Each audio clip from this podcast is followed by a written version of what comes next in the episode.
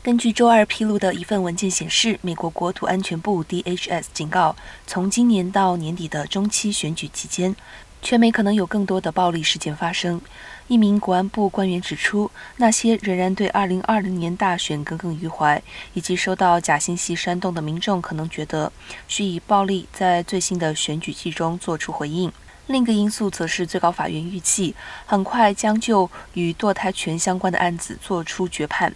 此前泄露的判决草案显示，